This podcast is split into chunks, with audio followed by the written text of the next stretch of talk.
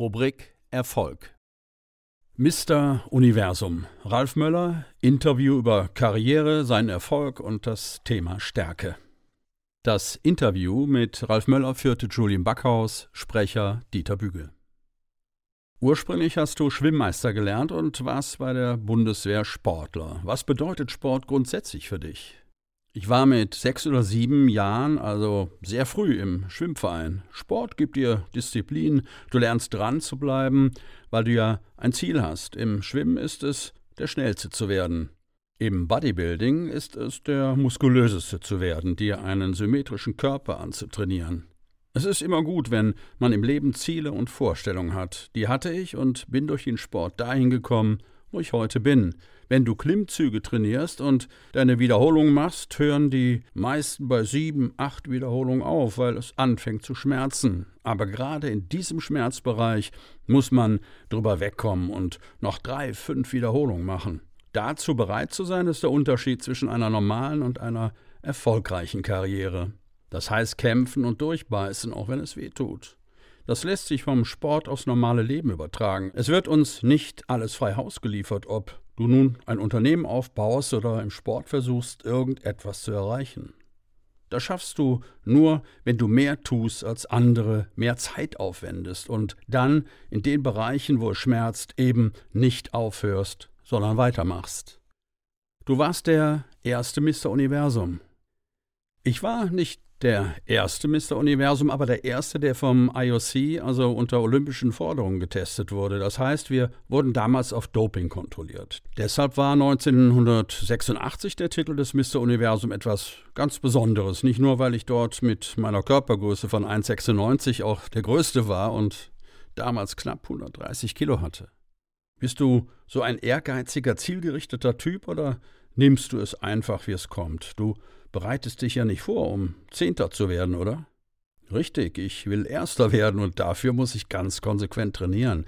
Das heißt vier, fünf Stunden Training am Tag einsetzen und im Bereich der Schmerzgrenze auch darüber hinausgehen. Man muss auch mal über sich selbst lachen können und nicht immer alles so ernst sehen. Wenn es aber zum Sport kommt oder zu Filmarbeiten, also geschäftlichen Sachen, muss man halt schon Kante zeigen. Du hast ja den Sport sozusagen an den Nagel gehängt und bist Schauspieler geworden. Warum? Natürlich hatte ich Vorbilder wie Arnold und Jean-Claude Van Damme, Dolph Lundgren. Die Leute kamen aus dem Kampfsport oder dem Bodybuilding und haben Ende der 80er und in den 90er Jahren eine Riesenkarriere gemacht. Nachdem ich den Weltmeistertitel gewonnen hatte, bin ich in Amerika zu einem großen Produzenten gegangen, bei dem auch schon Jean-Claude Van Damme zwei Jahre vorher war. Hat er auf dich gewartet? Genau das eben nicht. Die warten auf keinen Ralf Möller, der mit der LTU rüberfliegt, aussteigt, kaum vernünftig Englisch spricht und dann auch noch durchmarschiert. Ich hatte den Vorteil, dass ich weltbekannt im Bodybuilding war. Darauf habe ich aufgebaut. Ich habe eine Woche am Telefon gewartet. Ich bin dann irgendwann ins Büro gegangen und sagte, ich bin zwölf Stunden geflogen, um fünf Minuten mit Manham Golan zu sprechen. Die Assistentin hat hochtelefoniert. So habe ich Manham Golan kennengelernt. Unter anderem war Carlo Ponti zu dem Zeitpunkt auch im Besprechungsraum und war offen dafür. Wir haben Fotos gemacht und man hat mich direkt für den ersten Film Cyborg mit Jean-Claude Van Damme gecastet. Den Erfolg von Cyborg hatten wir dann zusammen. Es war kein großer Job, drei Wochen, aber es war der Anfang. Roland Emmerich hat mich für Universal Soldier gebucht, wieder wie Jean-Claude Van Damme und Dolph Lundgren. Das war der erste Film, der 1992 weit über 100 Millionen eingespielt hat. Dadurch habe ich das Interesse von Agenturen gewonnen, die mich vertreten wollten. Das heißt, äh, Hollywood hatte ich dann tatsächlich auch willkommen geheißen. Deutsche in Hollywood waren damals auch nicht so Usus. Nein, das ist auch heute nicht so. Die da noch sind, kannst du an einer Hand abzählen. Aber ich hatte eine Serie, nämlich Conan, in der ich der Gute war. Ich war also nicht der böse Deutsche. Dann konntest du davon auch gleich ganz gut leben? Ja, aber nicht am Anfang. Dazu muss ich sagen, ich hatte während meiner Zeit in den 80er Jahren Bodybuilding auch schon anders vermarktet, als es bis dato üblich war. Ich habe sieben Jahre mit Karstadt zusammengearbeitet und in den 80er Jahren Maredo, die, die Steakhouse-Kette, promotet. Ich hatte in der Boomzeit viele Seminare und Gastauftritte, Eröffnungen von Studios. Ich konnte mir dann schon mit 26 ein Porsche Cabrio kaufen. Ich kam aus normalen Arbeiterverhältnissen. Vater Schweißer, Mutter hat Schuhe verkauft, Einzelhandelskaufmann aus dem Ruhrpott, Recklinghausen Süd, Arbeiterviertel. Ich hatte meine Handelsschule, meine mittlere Reife, also auch kein Abitur, aber ein gesundes Selbstvertrauen. Wahrscheinlich lag es vor allen Dingen daran, dass ich mit Bodybuilding eine Sportart gewählt hatte, die man erklären musste und die ich selbst erstmal irgendwo präsentieren und vermarkten musste, damit das überhaupt bekannt wurde. Ich kann mich zum Beispiel daran erinnern, da gab es auch die FIBO, die größte Fitnessmesse in Nürnberg mit Mercedes. Da hatten Lehrlinge ihren Gesellenabschied, hunderte von Jugendlichen und überall auf den Tischen lagen meine Autogrammkarten. Dann sahen sie, das ist doch der, der, der da vorne steht. Und während ich mit Graf Fitztum von Mercedes und den anderen Silber- und Goldmedaillengewinnern im Fechten, Tennis und Golf dastand, kamen die immer zu mir und ich habe unterschrieben. Da sagte Graf Fitztum zu mir, die kennen Sie aber. Und ich sagte, ja, Bodybuilding ist halt in den 80er Jahren schon im Kommen. Wenn ich dann nach Amerika gefahren bin, bekam ich dort immer für zwei, drei Wochen ein Mercedes hingestellt. Also dachten sich die anderen Unternehmen, wenn der mit Mercedes zusammenarbeitet, ist das nicht schlecht. Mit Puma hatte ich meinen ersten Vertrag. So hatte ich große Marken, die sich mit mir identifizieren, sodass auch die anderen sagten, Mensch, wenn die das machen, dann kann da was dran sein. Auf der FIBO war ich Kommentator, habe da eine Show gemacht oder einen Talk und hatte Bodybuilder da. Ich habe dann auch mal selbst gepostet. Das war sehr populär. Wo ich auftauchte oder es etwas unter meinem Namen gab, gab es immer Unterhaltung. Ich habe mit 180, 200 Kilo Bankdrücken gemacht und äh, bei der sechsten, siebten Wiederholung noch gesprochen und gesagt, man muss schön langsam hoch und runter lassen. Da lagen die auf dem Boden. Natürlich haben die dann gesagt, naja, warte mal, wenn der mal 50 oder 60 ist, dann wollen wir mal sehen, wo der Muskel hängt. Wahrscheinlich bis zur Kniekehle. Aber heute mit 60 siehst du, ist ja noch alles da, wo es hingehört, wenn man trainiert und fit ist. Und deshalb sage ich heute noch mehr als damals, dass man selbst in seinen Körper investieren muss, weil wir alle älter werden, damit man auch mit 50, 60, 70 und darüber hinaus fit ist. Du musst immer selbst dranbleiben. Du scheinst ein kluger Marketingtyp zu sein, gerade was Aufmerksamkeit und Vermarktung angeht. Ich gehe nicht zu jeder Veranstaltung. Ich habe auch nicht jede Werbung gemacht. Fastfood gab es für mich nicht. Andere Kollegen oder andere Sportbereiche haben für Bierwerbung gemacht. Ich hätte es gemacht, wenn es alkoholfrei gewesen wäre. Da habe ich verzichtet. Ich habe nicht immer nur an mich oder an den Erfolg gedacht, sondern auch an die, denen es vielleicht nicht so gut ging. Ich habe mit der damaligen Familienministerin Ursula von der Leyen starke Typen stark fürs Leben gemacht. Äh, Sigmar Gabriel war als Wirtschaftsminister Schirmer und der damalige Ministerpräsident und noch ein paar andere. Mir ging es darum, Vorurteile abzubauen. Dazu muss man Leute kennenlernen. In den Zuschauerreihen saßen Unternehmer. Und ich habe gesagt, mir geht es darum, dass ihr den Jugendlichen eine Chance gebt, ein Praktikum bei euch zu machen. Und den Jugendlichen habe ich gesagt, da müsst ihr euch jetzt ein bisschen anstrengen. Ihr habt hier eine Chance, euch zu präsentieren. Viele bekamen ein Praktikum und haben danach teilweise auch den Beruf erlernt. Das mache ich noch bis heute. 2008 war ich in Afghanistan. Die Soldaten haben mich dahin eingeladen. Ich habe Fitnessgeräte rübergebracht. Ich wusste, die Bundeswehrsoldaten sind da unter Einsatz ihres Lebens. Die müssen etwas für ihre Fitness tun. In Masai Sharif gibt es heute noch das Möller-Gym. Ich warte nicht darauf, bis jemand auf mich zukommt oder mich mit einer Idee anspricht, sondern ich gehe auch selbst los und bringe Sachen zusammen. Ich habe meine Netzwerkpunkte nicht immer nur aus Eigeninteresse verknüpft, sondern manchmal auch, um die Sache, den Jugendlichen oder auch jemand anderem zu helfen. Du hast ja mit den ganz großen Stars, Oscar-Preisträgern und Co. zusammengearbeitet. Hast du dir das so vorgenommen oder hat sich das entwickelt? Natürlich freut man sich. Als ich damals mit Ridley Scott an Gladiator arbeiten konnte, ähm, hatte ich vorher ein Casting mit Steven Spielberg, der das mit Dreamworks produziert hat. Als ich den Anruf bekam, war das so, als wenn Yogi Löw einen Fußballer anruft und sagt, du spielst jetzt für die Nationalmannschaft. Man hat und soll Ziele und Träume haben. Was dann aus dem Film wird, ob er erfolgreich wird oder nicht, weiß man immer erst nachher. Von zehn Filmen ist nur einer, auch finanziell, wirklich richtig erfolgreich. Neun Filme gehen den Bach runter. Wie authentisch darf man denn als deutscher Schauspieler in den USA sein? Gibt es da einen Druck, sich anzupassen oder darf man ruhig Deutscher bleiben? Wir haben ja eine andere Mentalität, eine andere Sprache ja sowieso. Ich war ja schon früh in Amerika und ich fuhr dort mit der Harley Davidson, die ich von Deutschland mit rübergebracht habe. Ich habe mich gewundert, dass die Leute mit dem Daumen nach oben zeigten und sagten, Mensch, hast du eine tolle Jacke. Drüben lobt man sich, man baut sich auf und das war sehr motivierend.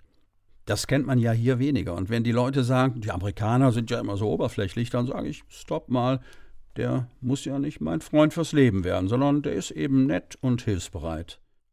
Wenn man in jungen Jahren viel reist, lernt man erstmal keine Vorurteile zu haben. Vor allen Dingen ist es egal, welchen Glauben jemand hat oder welche Hautfarbe jemand hat. Das hat mich nie irgendwie dazu bewegt, denjenigen nicht zu grüßen oder nicht mit ihm zusammenzuarbeiten. Ich war immer ein offener Mensch. Du bist ein sehr zugänglicher Typ. Versuchen Leute über dich an irgendwelche anderen Leute ranzukommen oder Informationen abzugreifen? Ja, klar, das bleibt nicht aus. Wenn ein Journalist mir Fragen über Dritte stellt, sage ich, hm, das muss der ihn selbst beantworten. Oder zu dem Thema kann oder möchte ich leider nichts sagen, aber alles, was mich betrifft, könnt ihr mich gern fragen. Und wenn Sie fragen, können wir nicht zu dem den Kontakt haben, dann sage ich, sicher, da gibt es ja die Agenturen und den Ansprechpartner kann ich euch gerne nennen, dann geht ihr da mal hin. Viele junge Leute wollen gerne Schauspieler werden und am liebsten auch in Hollywood. Wie leicht oder wie schwer ist es denn heute, in die Traumfabrik einzusteigen?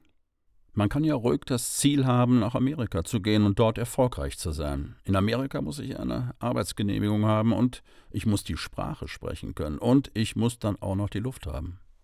Das Schauspielgeschäft ist ein toughes Geschäft, weil nicht immer alles nur auf dich selbst ankommt. Beim Sport schon.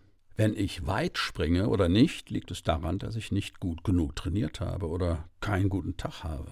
Aber beim Schauspielen musst oder kannst du durch viele Castings gehen, bevor du erstmal überhaupt die Chance hast, in einem Film mitzumachen. Du musst auch nicht nach Hollywood. In Los Angeles wird eigentlich weniger gedreht. Ich gehe zum Beispiel nächsten Monat mit Bruce Willis nach Atlanta und drehe dort einen Film. Atlanta, weil der Produzent schaut und guckt, wo was ist. In Deutschland wird ja relativ wenig produziert gegenüber dem, was sie einkaufen. Das verändert sich auch. Meistens werden ja eher Dokumentationen gezeigt. Selten werden Filme gemacht. Sind denn die Hürden heute niedriger oder höher als zu deiner Anfangszeit? Hürden sind Hürden, die sind immer da. Vor 30 Jahren bin ich darüber gegangen und konnte nach oben kommen. Heute geht das auch, wenn du nicht aufgibst und Talent hast. Du suchst Möglichkeiten und musst halt dort sein. Du hast so viele interessante Namen erwähnt, ob das jetzt Bruce Willis ist oder äh, Schwarzenegger. Das sind alles ganz feste Marken, die immer wieder für Filme engagiert werden. Gibt es denn da auch nachwachsende oder starke Marken? Ihr habt ja alle jung angefangen. Es gibt zwischen 100 und 200.000 arbeitslose Schauspieler in Los Angeles. Viele haben schon mit 14, 15 angefangen, wie Tom Cruise. Ich war damals schon 30. Arnold hat auch erst mit 30 und Nick Nolte erst mit fast 40 angefangen und machte dann seine große Karriere. Aber es gibt auch Leute, die haben später angefangen, weil sie vorher eine andere Karriere verfolgt haben. Schauspieler leben ja von Gagen und du hast auch viel über Sponsoring gesprochen.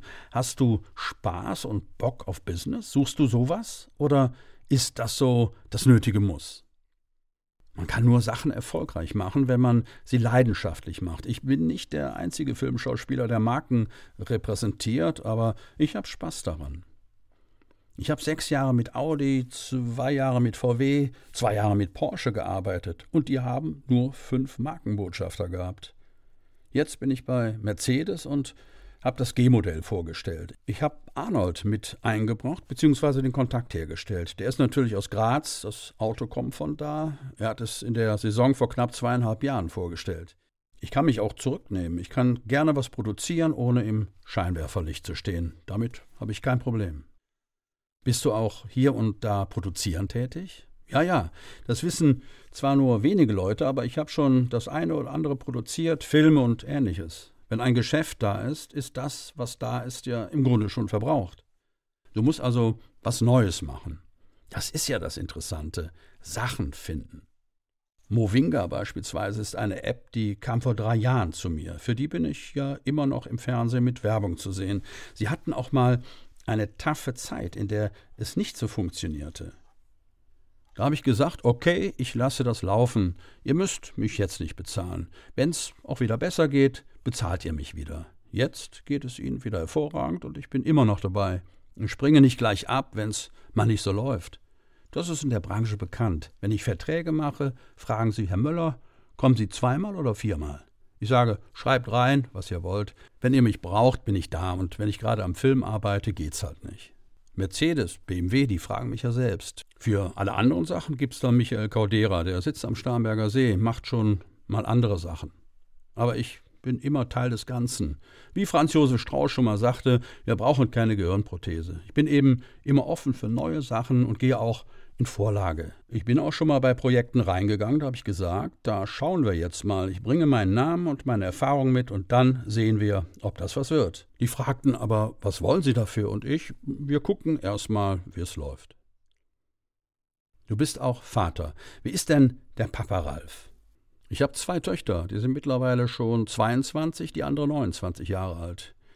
Die ältere ist künstlerisch, Designerin und die andere studiert Business und ist mit 22 schon im Immobilienbereich erfolgreich. Die war mit 16 schon bester Absolvent, hat direkt einen Job bekommen und war schon nach zwei Monaten Verkäuferin des Monats. Wie hast du die denn erzogen? Warst du viel involviert? Bist du eher Trainer oder mehr so ein Kuschelbär? Am Anfang ist man als Vater ja gar nicht so involviert. Ihre Mutter hat einen großen Job gemacht, das muss man sagen. Aber ich war immer da, wenn es dran war. Natürlich habe ich sie dann im Älterwerden mal mit zum Training, zum Fitness genommen. Ich habe sie viel mitgenommen, wir sind viel gereist. Sie haben viele Menschen kennengelernt, sind mit mir an Drehorten gewesen. Aber das Schauspiel hat sie dann doch nicht interessiert. Sie haben andere Jobs gefunden. Ich bin aber unterstützend immer da. Wenn ich sehe, dass sie in die falsche Richtung laufen, heute sind sie ja alt genug, da kann ich nicht mehr viel sagen. Da muss ich dann ein bisschen taktisch vorgehen, um sie so zu leiten, dass sie nicht ganz auf die Nase fallen und immer noch das Gefühl haben, es selbst gemacht zu haben. Mit 60 fängt ja das Leben an. Gibt es bestimmte Dinge, auf die du dich in den nächsten Jahrzehnten konzentrieren willst? Ich bin noch nicht ganz vegan, aber beinahe. Ich habe ja über 40 Jahre gerne Fleisch gegessen. Erst habe ich angefangen, weniger davon zu essen, jetzt gar nicht mehr. Molkereiprodukte auch nicht, dafür Reismilch. Wenn ich hier bin, esse ich schon mal Fleisch und Shrimps und so, aber wenn ich drüben in Amerika bin, kann ich mich zu 80, 90 Prozent gut ohne ernähren. Ich fühle mich wohl, ich muss nicht hungern. Viele machen den Fehler, die machen Diät um Diät und essen danach das Dreifache und haben es ruckzuck wieder drauf. Du musst danach leben, ganz einfach. Aber das muss jeder selbst wissen. Ich erwarte von niemandem irgendwas. Ich erzähle den Leuten nur von meinen Erfahrungen, nämlich, dass ich mich, seitdem ich mich anders ernähre, dieses und jenes weglasse, wohler und besser fühle. Das heißt, Schauspiel bleibt nach wie vor. Ja, nächstes Jahr mit Tim Miller und David Fincher von der Serie sind schon zehn Bücher geschrieben. Wir hatten im Februar angefangen, bis die sagten, oh, das ist teuer, da können wir gleich Filme machen. Das ist also die Richtung. Was Deutschland betrifft, habe ich letztes Jahr etwas mit Till und mit Henning Baum für Warner Bros. gemacht. Wenn das stimmt, mache ich auch gerne was in Deutschland. Ansonsten schaue ich, was international läuft. Also immer weiter und ich sehe der Sache mit großer Spannung und Interesse entgegen. Es ist gut. Ich muss nicht immer wissen, was morgen oder nächste Woche ist. Klar, vom Verdienst her ja, weil man ja auch einen gewissen Lebensstil hat. Das klingt gehörig nach Gottvertrauen. Manchmal ist es gar nicht so gut, genau zu wissen, was da geplant ist. Du musst auch mal reinspringen. Nur dann kann man sich da beweisen. Nicht reinzuspringen und zu sehen, was daraus geworden wäre, ist viel schlimmer für mich, als auf die Nase zu fallen.